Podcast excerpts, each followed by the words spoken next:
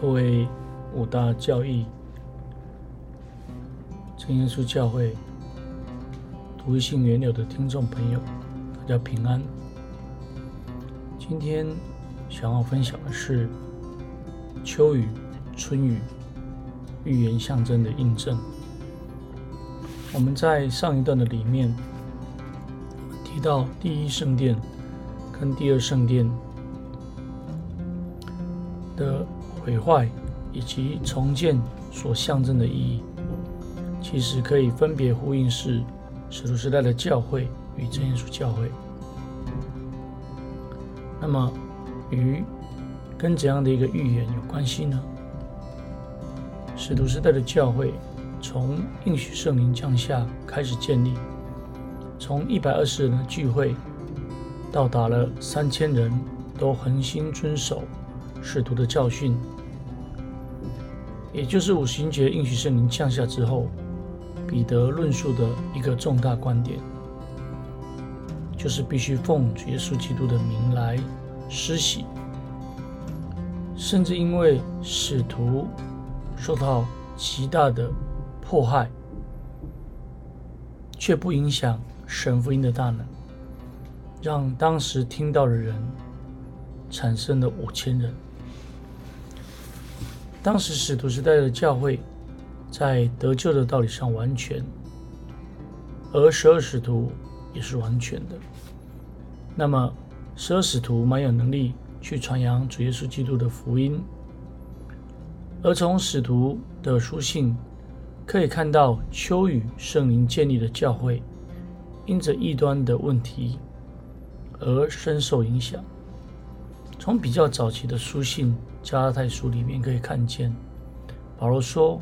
有人将基督的福音更改了，甚至有人认为要受割礼才能够得救，还有更多教会里面有人不相信耶稣从死里复活，甚至在保罗晚期的时候写给提摩太的书信里面提到，在以弗所中有人传扬分歧的教育。乃至约翰福音中神观的问题等等的这样异端的问题，而保罗在罗马对着当时犹太人所说的最后一句话，所以你们当知道，神这救恩如今传给外邦人，他们也必听受。而当时的人听完以后，议论纷纷就走。这段话有着未来性的一个预言，因为当时已经有外邦人来听信福音了，在他们。也必听受的文法，就是用着未来的一个时态。事实上，保罗说这一段话之前，引用了以赛亚先知的这段话，里面是这样叙述着：他说，你去告诉这百姓，你们听是要听见却不明白，看是要看见却不晓得。因为这百姓有蒙了心，耳朵发沉，眼睛闭着，恐怕眼睛看见，耳朵听见，心里明白，回转过来，我就医治他们。这句话重复的出现在三个地方，在南朝犹大国，以赛亚先知说出，那当代已经是北朝接近亡国，而南朝。一步一步走向败坏的一个时刻，最终南朝也亡国。这是以赛亚先知说完预言之后所发生的事情。第二地方是由主耶稣来引述，是在讲天国的一个讯息里面，而当时是对着那一些不信主耶稣基督的法利赛人所说的。然后犹太教的领袖结合罗马帝国的巡抚来审判耶稣，将耶稣钉在十字架上，将耶稣弃绝了。所以最后就是保罗在罗马的时候引用了这句话。所以从保罗在使徒行传二十八章二十八节中的特殊使用，可以说明出使的是使徒时代的教会将要过去。将进入秋雨停降的一个历史，而这一段的历史，从过去第一圣殿的发展来看，因为不守神律法而导致亡国，使徒时代的教会因着异端导致圣灵停降，有着不同时代的相同发展。正如传道书所言的，现今的事早先就有了，将来的事早已有了，并且神使已过的事重新来过。秋雨停降是使徒时代教会的一个关门的一个讯息。那么春雨呢？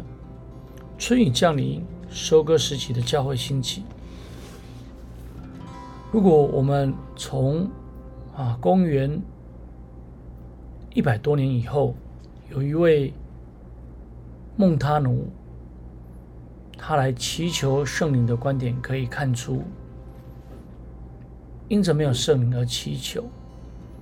还有这十二使徒遗训。这十二土使徒遗训，其实当中已经把洗礼的方式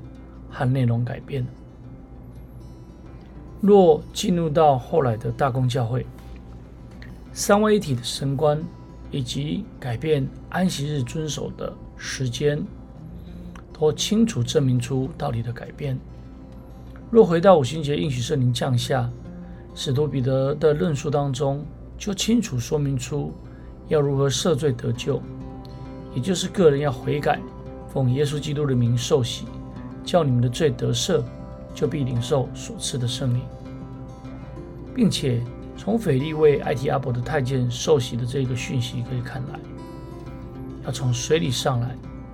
也就是必须要进入水里面受浸。也就是照着主耶稣所设立的榜样，在流动的活水状态底下来洗礼，这样的方式是符合旧约圣经里面的一个预表，还有先知书里面的预言。那么，春雨圣灵建立的教会，就必须符合使徒和长老所定下的条规，也就是延续使徒的教训，圣灵才会同在。但从以上。种种的证据可以看出，不管是孟他奴或是十二使徒遗训，可以看到使徒时代教会，而后因着道理的变质而产生了圣灵停降。但按照使徒彼得用着约书的内容，可以看出使徒时代的教会是秋雨圣灵的降临。那么当时引用的预言当中。就有这两个时期的雨季。既然秋雨停降，那么按理来说，就会有着春雨般降临的时期，也就是如同第二圣殿重建一般。而这个教会将会按照使徒时代的教会中的道理延续下去，